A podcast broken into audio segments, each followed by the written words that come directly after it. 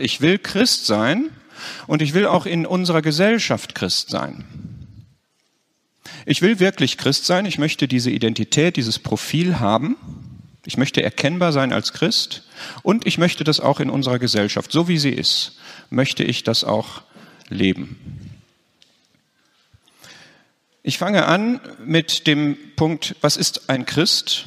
Und möchte gegenüberstellen die Alternativen Christ heißen und Christ sein. Ich möchte reden darüber, Christ zu sein und nicht Christ zu heißen nur.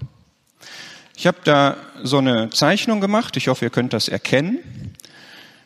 Christ heißen heißt, ich habe ein christliches Etikett.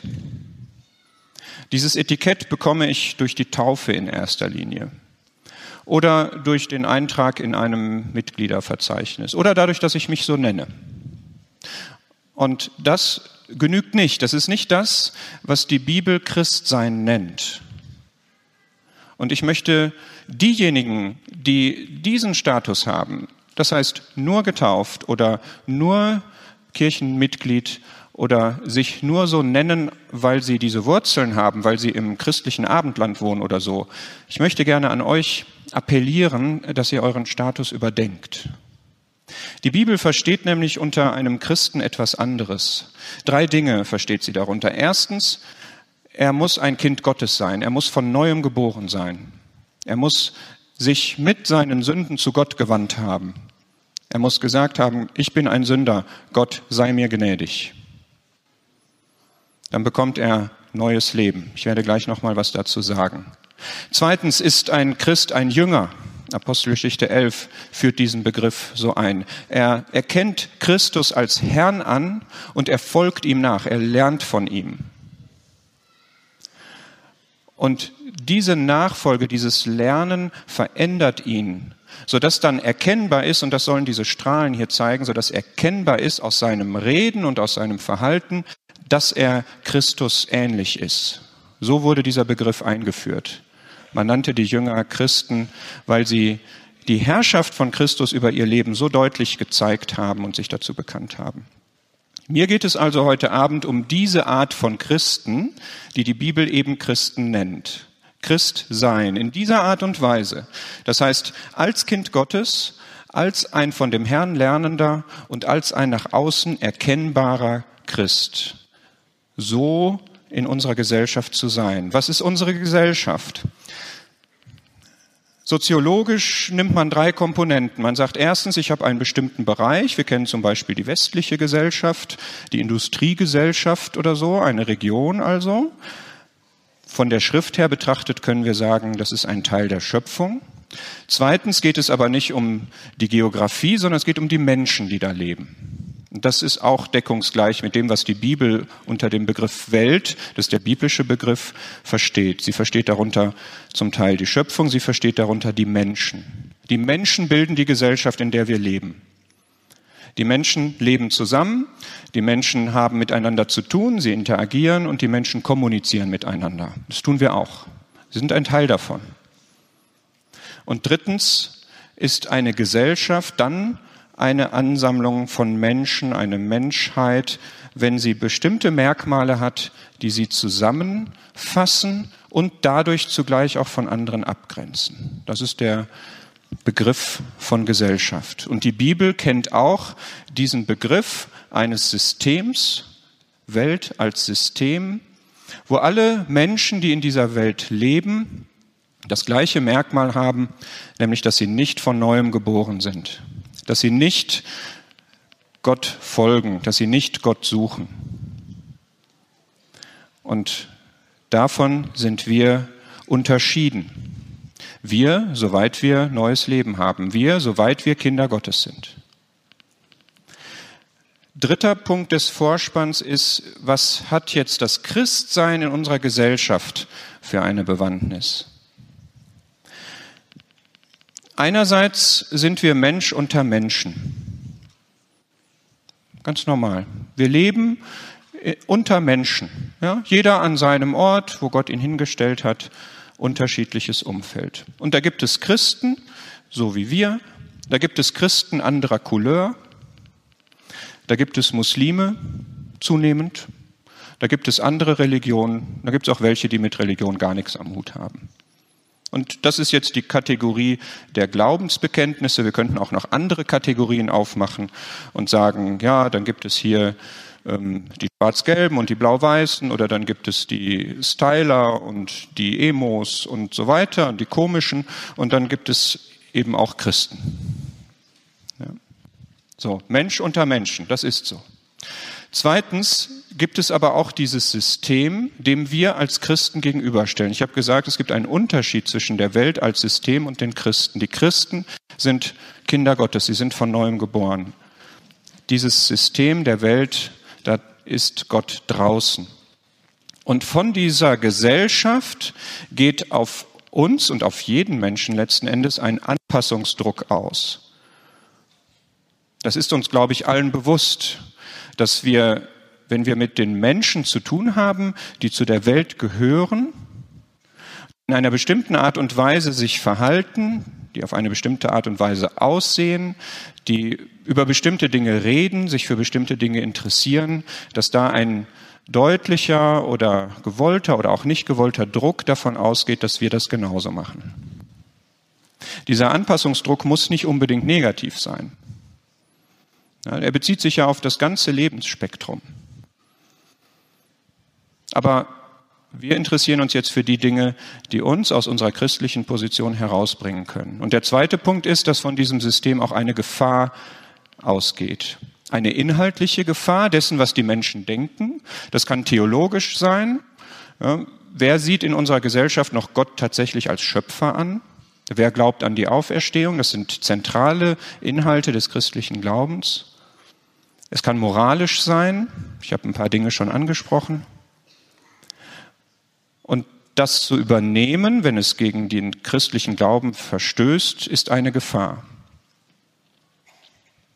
Und was auch eine Gefahr darstellt, auch wenn sie nicht so sehr von der Gesellschaft ausgeht, wir haben gesprochen über Terror, IS und solche Sachen, was wir heute erleben, was auch uns unter Druck setzen kann, auch wenn es nicht direkt ein Faktor der Gesellschaft ist. Diesen zweiten Punkt möchte ich gerne noch mal genauer anschauen. Wozu führt das? Ich stehe hier als Christ, die Gesellschaft wirkt auf mich ein, vermittelt durch Personen, durch Medien, und da kommt dieser Anpassungsdruck und es gibt Gefahren. Wozu führt das? Es kann dazu führen, dass dieser Anpassungsdruck mich veranlasst, mich anzupassen. Ich gebe dem Druck nach und ich füge mich dem, ich mache mit. Sei es, weil ich den Druck nicht aushalte oder sei, ich, sei es, weil er mich einfach mürbe macht oder mich weich macht und ich denke, ach ja, eigentlich bin ich auch gar nicht so überzeugt, dass die Bibel Gottes Wort ist. So ist mir das mal in der Oberstufe gegangen. Ja, man hört das so im Rallye-Unterricht und denkt dann irgendwie, hält sich für intellektuell, so war das damals. Und dann denkt man, okay, ja, ist ja was dran, ist ja tatsächlich von Menschen so aufgeschrieben worden. Ja, Anpassung.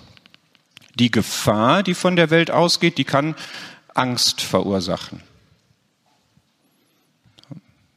Ganz klar, ist in uns drin. Meine Frau sitzt nicht ganz cool zu Hause, nicht nur weil ich in dieser Situation jetzt bin, sondern weil so eine Menge von Christen vielleicht auch ein, einer Gefahr ausgesetzt ist. Brüssel ist noch nicht lange her und auch nicht weit weg. Kann man Angst haben? Kann man sich Sorgen machen? Das wiederum führt dazu, in dem einen Fall der Anpassung, dass wir konturlos werden. Wir sind dann ein Teil der Menge und man kann uns gar nicht unterscheiden, obwohl wir unterschieden sind. Wir sind anders, wir haben die neue Natur, wir sind Kinder Gottes, aber man sieht es nicht. Und der Zustand der Angst kann zu zweierlei führen. Entweder ich werde ganz klein, dieses Männlein da ganz links und schwach und armselig und ich krieche in mich hinein, krieche mich im Schneckenhaus. Oder man geht in eine Abwehrhaltung und will auch mit den Menschen nichts mehr zu tun haben. Nicht nur mit der Welt als System.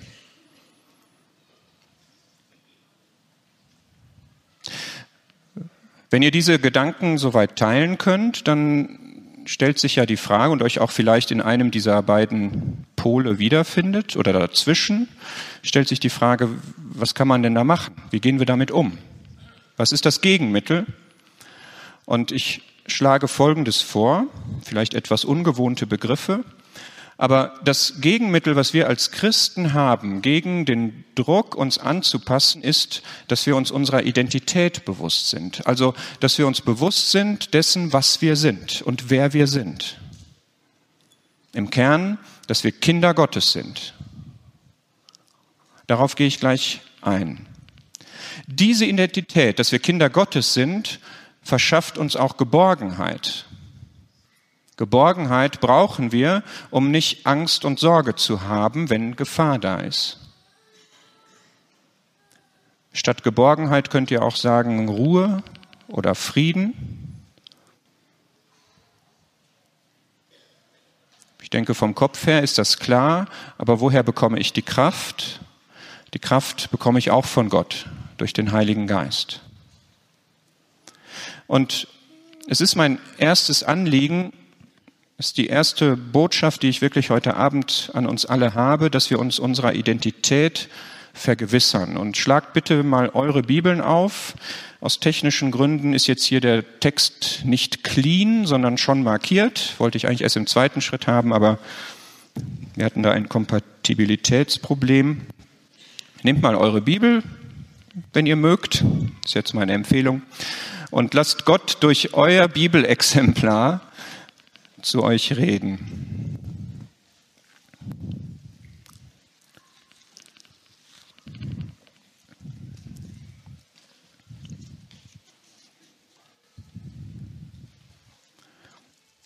Seht, welch eine Liebe uns der Vater gegeben hat, dass wir Kinder Gottes heißen sollen. Und wir sind es. Deswegen erkennt uns die Welt nicht, weil sie ihn nicht erkannt hat. Geliebte, Jetzt sind wir Kinder Gottes und es ist noch nicht offenbar geworden, was wir sein werden. Wir wissen, dass wir, wenn es offenbar werden wird, ihm gleich sein werden, denn wir werden ihn sehen, wie er ist.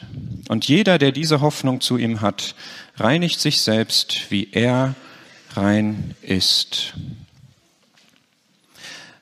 Das hier ist ein Bibeltext, der wirklich unsere Identität beschreibt, und zwar gerade auch in der Welt. Ja, generell ist das wichtig, dass wir Kinder Gottes sind, aber gerade wenn es um unser Verhältnis zur Welt geht, ist das wichtig. Denn Johannes schreibt in der Letz für die letzte Zeit, die so charakterisiert war und ist, wie es auch für uns heute der Fall ist. Und er schreibt mit dem Ziel, dass wir völlige Freude haben sollen. Und bitte überlegt euch mal, vielleicht habt ihr die schon hunderte Male gelesen, diesen Abschnitt. Aber was da gesagt wird, dass wir Kinder Gottes sind. Wer ist Gott? Das ist so ein Vier-Buchstaben-Wort. Kommt ganz oft in der Bibel vor. Ne? Man sagt das so. Denkt mal an die Völker auf der ganzen Welt, die alle auf irgendeine Weise Gott suchen, die merken, da ist etwas, da ist etwas Höheres, da ist ein Gott und irgendwie ist der wichtig für mein Leben und ich muss ihm gefallen, ich muss zu ihm kommen irgendwie. Vergesst mal unsere säkularisierte Gesellschaft, wo aber doch auch viele sagen, da ist noch etwas über uns, es gibt etwas Höheres. Und dieses Höhere, das kennen wir, das ist Gott, das ist eine Person. Das ist der allmächtige Gott, das ist der Schöpfer, der alles gemacht hat, der mit dieser Erde, die er geschaffen hat, eine epische Geschichte schreibt über Jahrtausende und der in das Leben von allen Menschen hineingeht und der in dein Leben und in mein Leben hineinspricht, immer wieder, der eine persönliche Beziehung haben will zu dir und zu mir. Was hat er für eine Kapazität? Was ist der herrlich? Was ist der großartig? Ja, das ist Gott. Und das ist mir wichtig, wenn wir hier Bibeltage haben und es geht um Gott und um Christus, dass wir das richtige Verständnis davon haben, mit wem wir zu tun haben. Und dieser Gott, der möchte, dass wir seine Kinder sind.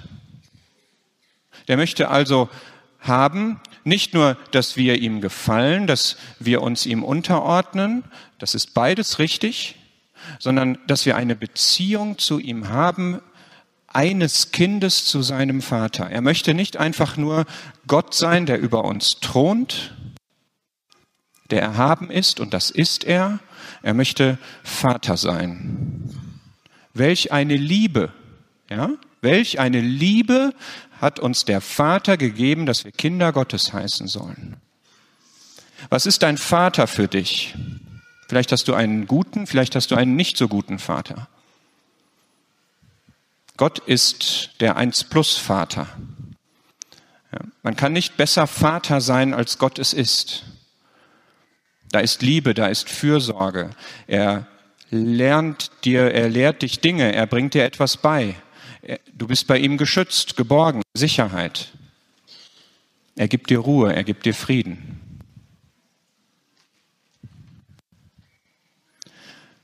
Das ist unser, unsere Position. Das ist unsere Identität, Kinder Gottes. Dadurch, dass wir zu Gott gekommen sind, dass wir unsere Sünden bekannt haben, dass wir Vergebung bekommen haben, dass wir das ewige Leben haben. Wir sind Kinder Gottes. Und das versteht die Welt nicht.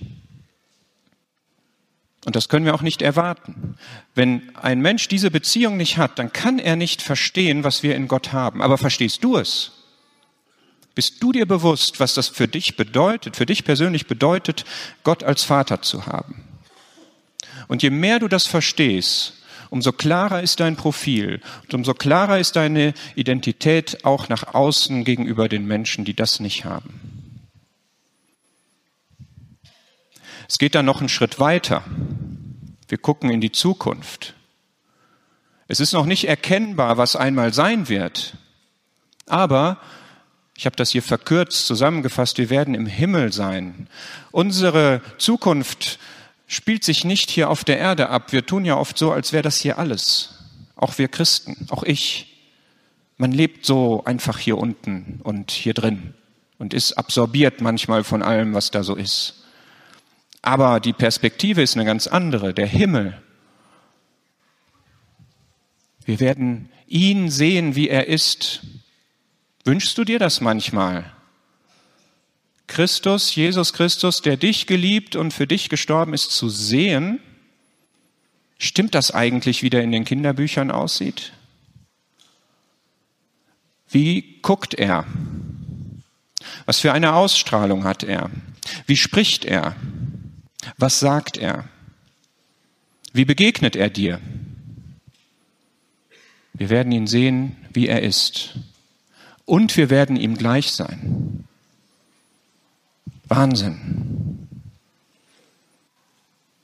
Könnt ihr euch vorstellen, dass wenn man sich dessen bewusst ist, dass dann das Leben anders aussieht? Und das ist der Schluss dieses Abschnitts. Dann werden wir uns reinigen, wie er rein ist. Wenn wir uns dessen bewusst sind, wir sind Kinder Gottes, und wir sind in dieser Beziehung, wir haben diese Identität und wir haben diese Zukunft. Wir gehören zum Himmel und dahin gehen wir. Dann hat das auch Folgen für mein praktisches Leben. Jetzt kann man sagen, boah, was ist das für ein Abbruch? Ja, ich bin hier in den Himmel gerade gedanklich gekommen und jetzt platsch bin ich wieder auf der Erde. Ja, und vielleicht empfindet jeder irgendwie am Montag auch wieder so eine Art, oh, Jetzt bin ich geerdet. Hoffentlich keine Bruchlandung. Aber das ist eigentlich kein Gegensatz, sondern es gehört zwingend zusammen, diese Verse.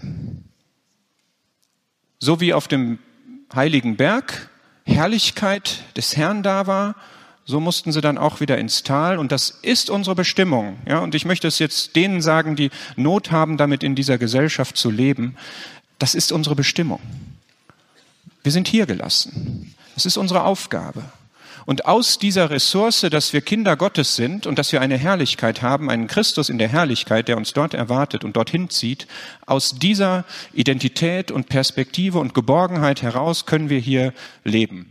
Rein, uns reinhalten, uns reinigen. Es gibt ganz viel, was uns verunreinigen will. Uns davon reinhalten, so wie er rein ist, wie Christus gelebt hat. Christus ist immer unser Beispiel, unser Vorbild. Und das soll jetzt der zweite Teil sein. Wie geht das? Das sollten jetzt so ein paar Grundlagen sein. Und ich möchte abschließend gerne, das sind so Dinge, die mir auf dem Herzen lagen, als ich mir da Gedanken drüber gemacht habe. Überlegt bitte jetzt mal eine Minute für euch, was ihr festhalten möchtet, was euch dieser Bibeltext und der Geist, der jetzt gewirkt hat in euch, was der euch bewusst macht über eure Identität, wer ihr seid vor Gott.